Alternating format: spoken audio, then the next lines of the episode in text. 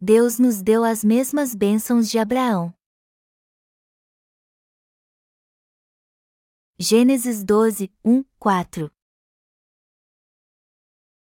Ora, disse o Senhor a Abrão: Sai da tua terra, da tua parentela e da casa de teu pai e vai para a terra que te mostrarei, de te farei uma grande nação, e te abençoarei, e te engrandecerei o nome.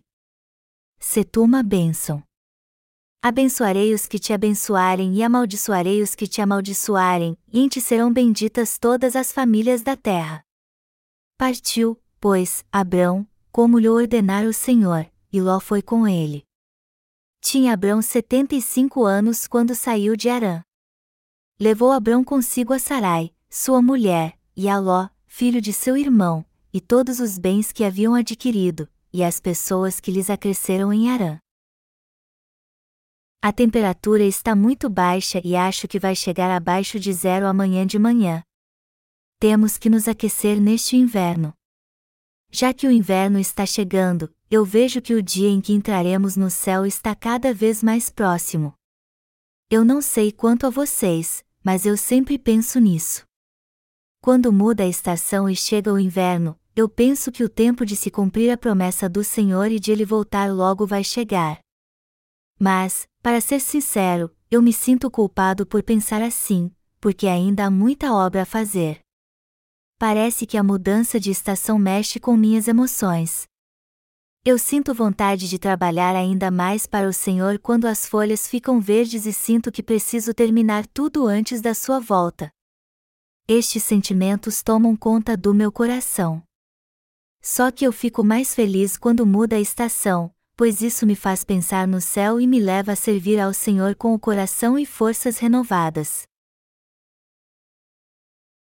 Nós ainda temos muito obra a fazer.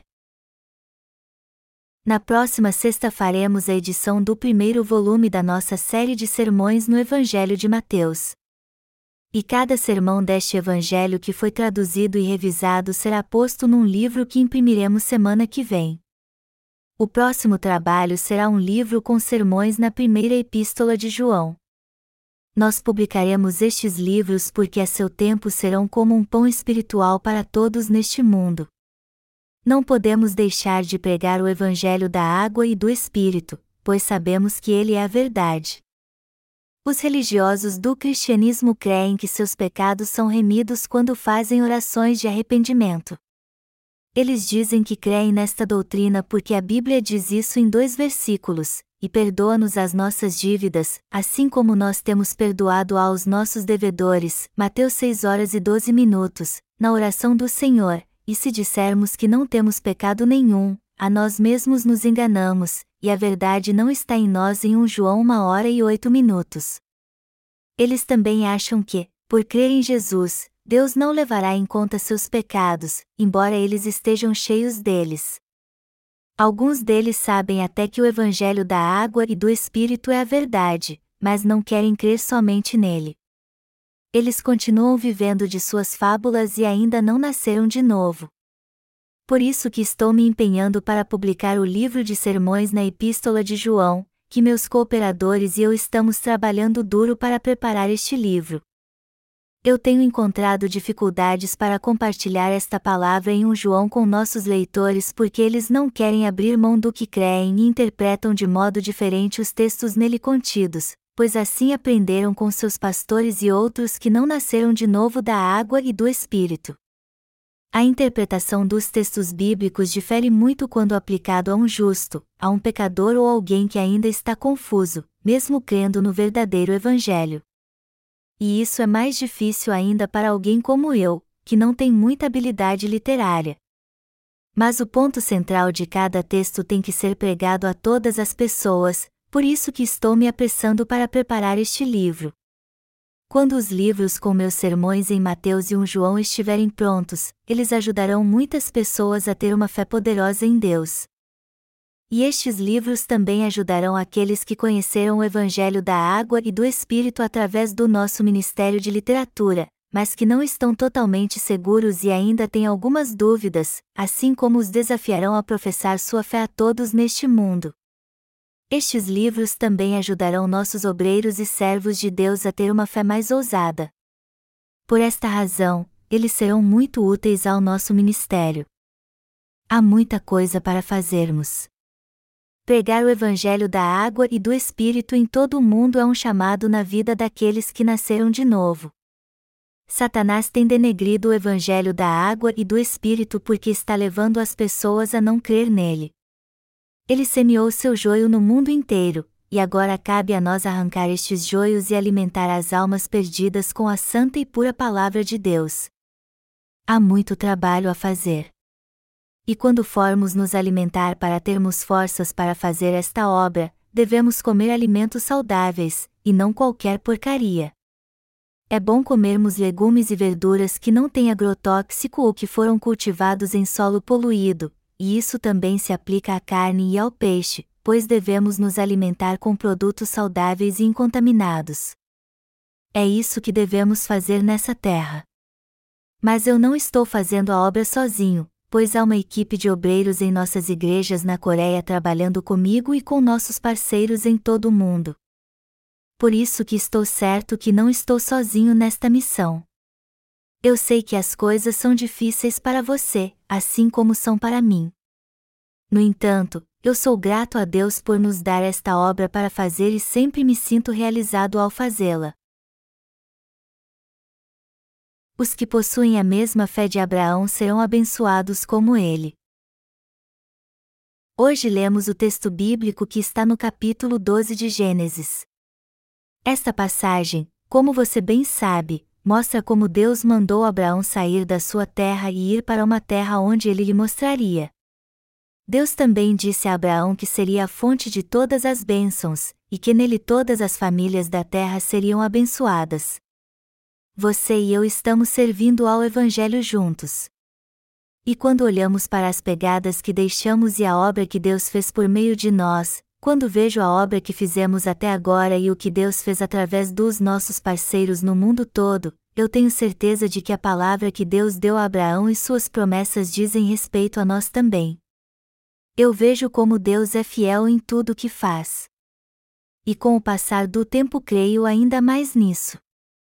Deus nos levou a pregar o Evangelho em todo o mundo através do nosso Ministério de Literatura, a fim de que fossemos um só e apoiássemos este ministério, eu sempre me sinto grato a Deus quando vejo como Ele leva homens e mulheres a fazer sua obra. Há muito tempo, quando eu preguei meu primeiro sermão num certo culto, eu falei sobre a fé que Abraão possuía. Eu disse que a fé de Abraão fez dele a fonte de todas as bênçãos. Deus disse a Abraão: Abençoarei os que te abençoarem e amaldiçoarei os que te amaldiçoarem, e em ti serão benditas todas as famílias da terra. Gênesis 12 horas e 3 minutos, e de fato Deus cumpriu sua promessa. Como era a fé de Abraão? Abraão tinha uma fé que confiava totalmente na palavra de Deus. Sua fé era baseada na palavra de Deus. Hoje Deus nos deu as mesmas bênçãos de Abraão. Ele nos deu uma fé abençoada e tem cumprido a promessa de nos abençoar. Ele também abençoa os que creem no Evangelho que temos pregado e amaldiçoa os que se opõem a ele. Deus abençoa quem nos abençoa, e assim tem nos levado a pregar o Evangelho no mundo inteiro. Quando olha para nós, assim como olhou para Abraão, ele nos vê da mesma maneira. Do ponto de vista humano, não temos nada do que nos vangloriar. Mas Deus escolheu os que não têm do que se vangloriar na carne para ser seus filhos. Abraão era descendente direto de Noé e Sem, e eles conheciam a Deus, criam nele e o seguiam. Abraão veio destes ancestrais e era filho de Terá. E ele, por sua vez, transmitiu a fé de Noé e Terá, seus ancestrais. Deste modo, Deus abençoou o mundo todo através de Abraão. E ele queria tanto que muitos entrassem no céu, que lhes deu promessas e bênçãos, e hoje confiou a nós a obra de levar estas bênçãos a todas as pessoas. Você e eu temos muito do que ser gratos a Deus. Existe alguém neste mundo que recebeu tantas bênçãos como nós? Quantos você acha que foram chamados por Deus nessa terra para fazer a boa obra, que tenha certeza de que serão libertos de todo perigo e todo mal, a certeza de que irão para o céu e que trarão muitos de volta para o caminho da justiça através da sua obra tão eficaz. Deus teve um encontro conosco, nos leva a fazer sua boa obra e, através de tudo que fazemos, leva a salvação às almas perdidas. E quando pensamos nestas coisas espirituais, somos muito gratos a Ele. Somos muito gratos a Deus porque Ele nos deu infinitas bênçãos, e isso nos leva a ser ainda mais fiéis a Ele.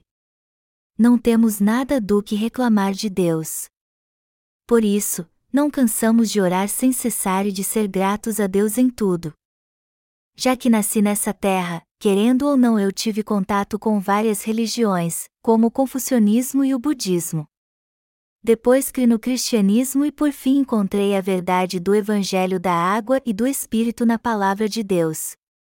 E desde então eu prego a verdade da salvação e a sigo.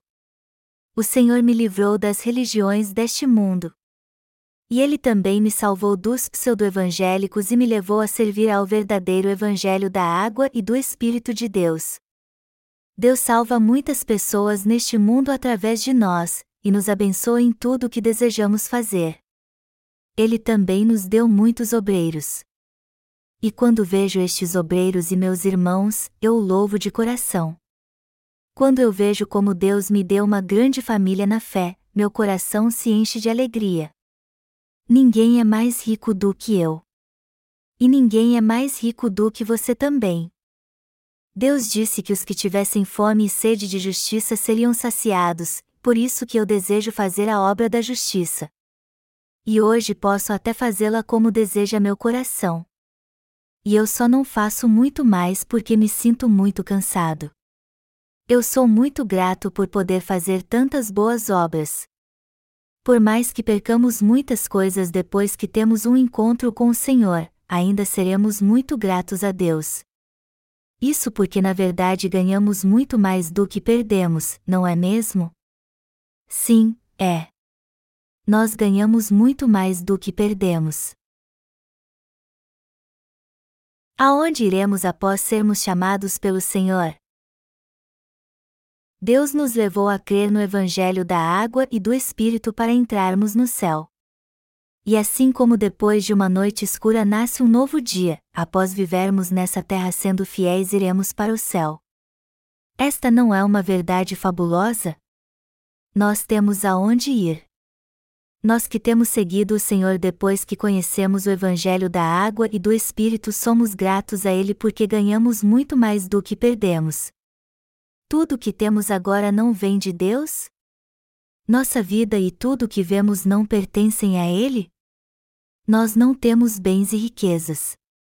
Amados irmãos, vocês acham que sou um homem de posses? Eu não tenho bens materiais. Eu sou um mordomo, espiritualmente falando. Eu não tenho nada além da minha fé. Eu sou um mordomo que se contenta com três refeições diárias e um teto sobre minha cabeça para dormir. Eu não acho que certas propriedades devem estar no meu nome e algumas coisas têm que pertencer a mim. Algum tempo atrás queríamos alugar um local para nossa igreja em Busa. Um missionário que trabalhava na Rússia veio fazer parte do nosso ministério, e por causa dele, ao invés de alugarmos uma propriedade mais afastada, conseguimos um local no centro da cidade. E como o missionário Kim tinha uma casa perto de onde ficaria a igreja, nós alugamos a propriedade para ficarmos perto dela. A Igreja de Deus procura cuidar dos novos convertidos. Mas infelizmente tudo o que este homem fez foi mentir para nós e depois foi embora. Ele disse coisas que não eram boas para a obra de Deus e sempre mentiu. Por isso eu o repreendi severamente e lhe disse: A igreja o ajudou quando você estava em dificuldade e pregamos o Evangelho para você. Eu então não sou seu pai espiritual? Você não deveria pastorear a igreja e trabalhar conosco num só espírito? Eu chamei a atenção dele com educação, mas também fui enérgico ao repreendê-lo porque ele estava tramando em seu coração para nos enganar. De repente então ele nos disse que recebeu um telefonema da Rússia e não poderia mais trabalhar conosco. Você não imagina que tipo de gente ele era. Por exemplo, certa vez o marcador de gasolina apontou que havia pouco combustível no tanque. Mas ele não se importou com isso e continuou dirigindo. O carro por fim parou numa subida e ele teve cara de pau de nos pedir para empurrá-lo até um posto de gasolina. Isso poderia até causar um acidente, não é verdade? Isso que aconteceu mostra que tipo de pessoa ele era. As missionárias na Rússia que trabalharam com ele por anos eram iguais a ele. Nós as conhecemos por meio deste falso missionário. Mas apesar disso, a Igreja de Deus os tratou bem. E embora não tivessem vínculo empregatício conosco, nós pagávamos um bom salário a eles para que vivessem apenas da obra de Deus. Só que estas irmãs nunca nos enviaram um relatório mensal das suas atividades. Nós deixamos bem claro: vocês têm que apresentar um relatório mensal das suas atividades. Isso é o mínimo que devem fazer. Só que elas não nos enviaram nenhum relatório. E por mais que sempre tenhamos pedido isso a elas, jamais as obrigamos a fazê-lo. Elas eram ótimas em nos pedir as coisas, mas quando pedíamos que em troca nos enviassem seus relatórios mensais, elas não faziam isso. Elas imploravam: por favor, nos enviem um computador. Aluguem um depósito para guardarmos os livros e ajude-nos a ter uma igreja aqui. Mas como não iam muitas pessoas ao culto, era só fazer o culto na casa de um dos irmãos. No entanto, elas insistiam que queriam um espaço maior. Nós vimos que era possível estocar facilmente milhares de livros na casa de uma delas, mas, ao invés disso, elas queriam que alugássemos um grande depósito. Apesar de não estar trabalhando, elas queriam algumas coisas para seu próprio conforto. Então decidi cortar algumas coisas, mas mesmo assim continuei ajudando-as. Mas você sabe o que aconteceu então? Elas deixaram nosso ministério depois que receberam dinheiro. Eu dei dinheiro às missionárias para traduzir nosso primeiro livro em russo. E elas fizeram a tradução, mas foi um desastre total. Elas trouxeram o material traduzido quando vieram participar do nosso acampamento para treinamento de discipulado, e alguns irmãos do Ministério de Literatura se reuniram para revisar o material. Eles revisaram página por página e descobriram que dois terços do original estavam faltando. Mas quando a questionamos sobre isso, elas disseram que haviam feito um bom trabalho. Eu disse a elas então que as ajudaria a fazer a obra de Deus, mas que era errado dizer que haviam acabado algo quando na verdade não tinha feito isso. Eu disse a elas que aquele projeto não era nosso, mas a obra de Deus, por isso tinha ser feito corretamente e com fidelidade. Todos nós então revisamos o trabalho e vimos que não tinha como publicar aquele livro. Então tomamos uma decisão: nós íamos deixar o dinheiro para lá, jogar fora a tradução mal feita e refazê-la. E não faríamos mais isso na Rússia, mas encontraríamos alguém na Coreia para traduzir o livro. E conseguimos fazer justamente como planejamos. Quando nos despedimos das missionárias, um antigo obreiro disse que elas ficaram decepcionadas com o que tinha acontecido. Mas será que poderíamos fazer vista grossa e dizer que estava tudo bem, quando na verdade dois terços da tradução não tinham sido feitos, eu posso até fazer vista grossa quando alguém que não tem muita habilidade faz algo errado, mas como isso era obra de Deus, eu não podia deixar passar em branco sua falta de zelo. Apesar de tudo, não as tratamos mal nem pedimos o dinheiro de volta. Agora temos um novo parceiro na Rússia. Ele não tem muito tempo para fazer a obra, mas pelo menos é obediente e seu coração está unido ao nosso ele está fazendo um bom trabalho. É um obreiro muito bom e sincero. Quando pedimos a ele um relatório, ele nos envia junto com todos os recibos do que gastou. É assim que age quem nasceu de novo. Mas quem não nasceu de novo, ou seja, todo aquele que não crê no Evangelho da água e do Espírito pede dinheiro quando vai fazer a obra do Senhor. Mas para o homem ou a mulher que de fato nasceu de novo, a obra de Deus vem primeiro. Depois disso, se precisarem, eles pedem dinheiro. Eu estou falando sobre isso porque quero que vocês saibam que quem está trabalhando conosco é muito abençoado, pois o Senhor Deus disse que abençoaria os que abençoassem Abraão e amaldiçoaria os que o amaldiçoassem. Hoje estamos fazendo missões mundiais através do nosso Ministério de Literatura. Por isso que precisamos unir nossos esforços e recursos para apoiarmos o Ministério de Literatura. Minha mensagem hoje é para aqueles que estão fazendo esta obra. Nós temos sido muito abençoados com as mesmas bênçãos que recebeu Abraão. Assim como Deus abençoou Abraão e cumpriu em sua vida todas as suas promessas, e através dele fez sua obra, ele hoje continua fazendo-a através de mim e de você. Deus nos chamou para fazer sua obra, e ele de fato tem feito-a através de nós. Para fazermos a obra da pregação do Evangelho em todo o mundo, todos nós, homens e mulheres de Deus, temos que nos unir para nos concentrar nela. Se traduzirmos nossos livros em todos os idiomas do planeta e postá-los em nossa página na internet, o mundo inteiro terá acesso a eles. Quando os livros de sermões do Evangelho de Mateus e da primeira epístola de João forem publicados, quando estiver com dúvidas em relação à sua fé, vai poder esclarecê-la e compreendê-la melhor. Por exemplo, quando alguém que ainda não nasceu de novo lê o texto de um João que diz: Se dissermos que não temos cometido pecado, fazemo-lo mentiroso, e a sua palavra não está em nós. 1 João 1 hora e 10 minutos, ele pensa que ainda tem pecado porque não consegue deixar de pecar.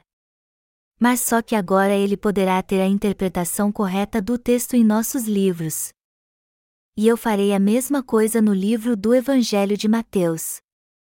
A oração do Senhor em Mateus nos ensina qual a postura correta e com que fé devemos orar a Deus.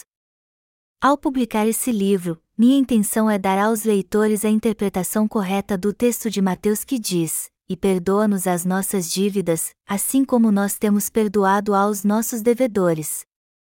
As pessoas do mundo todo poderão aprender em nossa literatura coisas de que têm dúvidas, e isso é algo muito bom. Por isso estamos felizes de publicar estes livros. E essas bênçãos espirituais me fazem sentir bem e útil. Mas é claro que não somos soberbos por publicar muitos livros. Nosso coração se alegra quando pensamos na obra que será feita através dos livros que estão sendo publicados. Quando escrevo um livro, eu me esforço muito para que sua mensagem e conteúdo tragam conforto para alguns e deixem bem claro a verdade para outros a fim de que eles a entendam.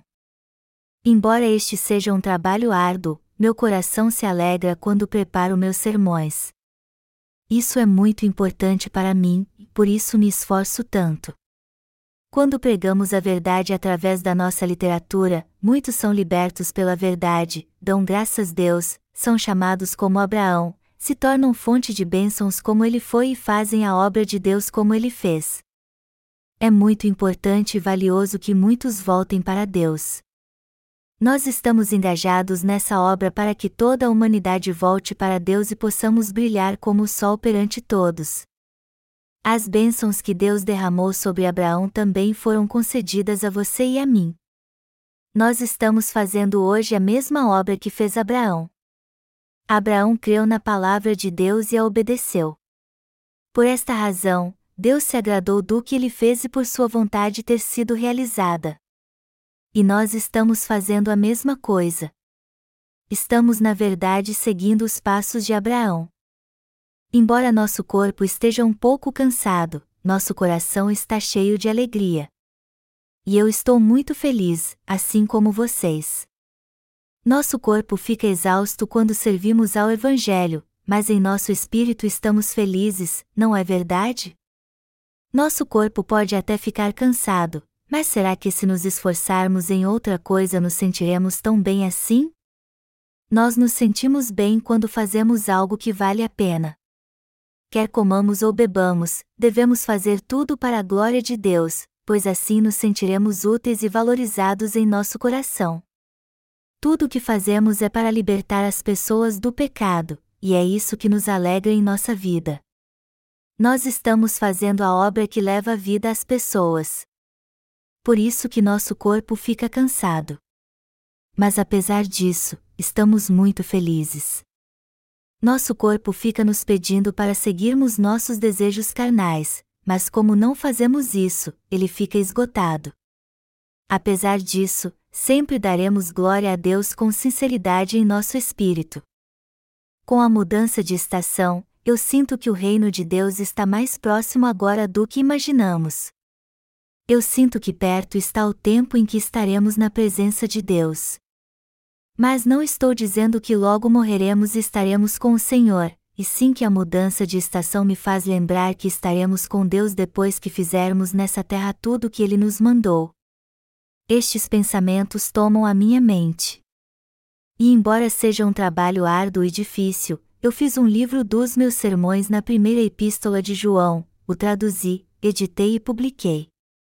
E quando o distribuirmos às pessoas, aquele que já conhecem o Evangelho crescerão na fé. Até entre os justos há muitos que são cativos de Satanás e oprimidos por ele, mas eles serão libertos desta opressão. Eu fico muito feliz com isso, e canto de alegria em espírito. Vocês também se alegram com tudo isso? Vamos supor que eu estivesse fazendo algo sem valor ao invés disso. Não seria difícil para todos vocês se eu só pensasse em construir um grande templo ou ter um negócio para ganhar muito dinheiro? E como ouviram o Evangelho aqui, vocês não sairiam daqui ou iriam para outra igreja? Vocês enfrentariam um dilema se minha intenção fosse apenas as coisas materiais. Mas, amados irmãos, a obra que estamos fazendo agora é boa para nós. Eu mesmo não quero fazer nada que não valha a pena.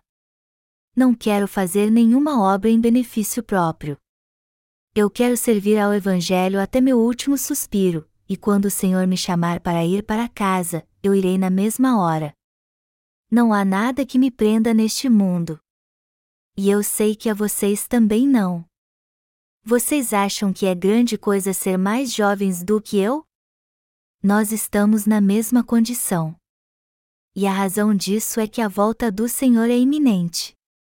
Por isso que não tenho nenhuma inveja de vocês que são mais jovens que eu. Não importa o que eu passe, tudo o que eu penso é em como servir ao Evangelho da água e do Espírito de modo mais eficaz. Todos os dias eu só penso no Ministério de Literatura, nos livros e-books, na pregação do Evangelho, nos nossos parceiros aqui e no exterior e em levantar fundos para a obra. Vocês também são assim, não são? Tudo o que eu faço tem que ser vantajoso e benéfico para a pregação do Evangelho da água e do Espírito, e será assim até eu morrer. Nós somos a luz do mundo. E como somos também sementes vivas de Deus, temos que ajudar as pessoas a chegar no céu e edificar outros além de nós mesmos. Deus disse que um grão de trigo não vale nada se não cair no solo e morrer. Mas se morrer, ele produzirá muitos grãos.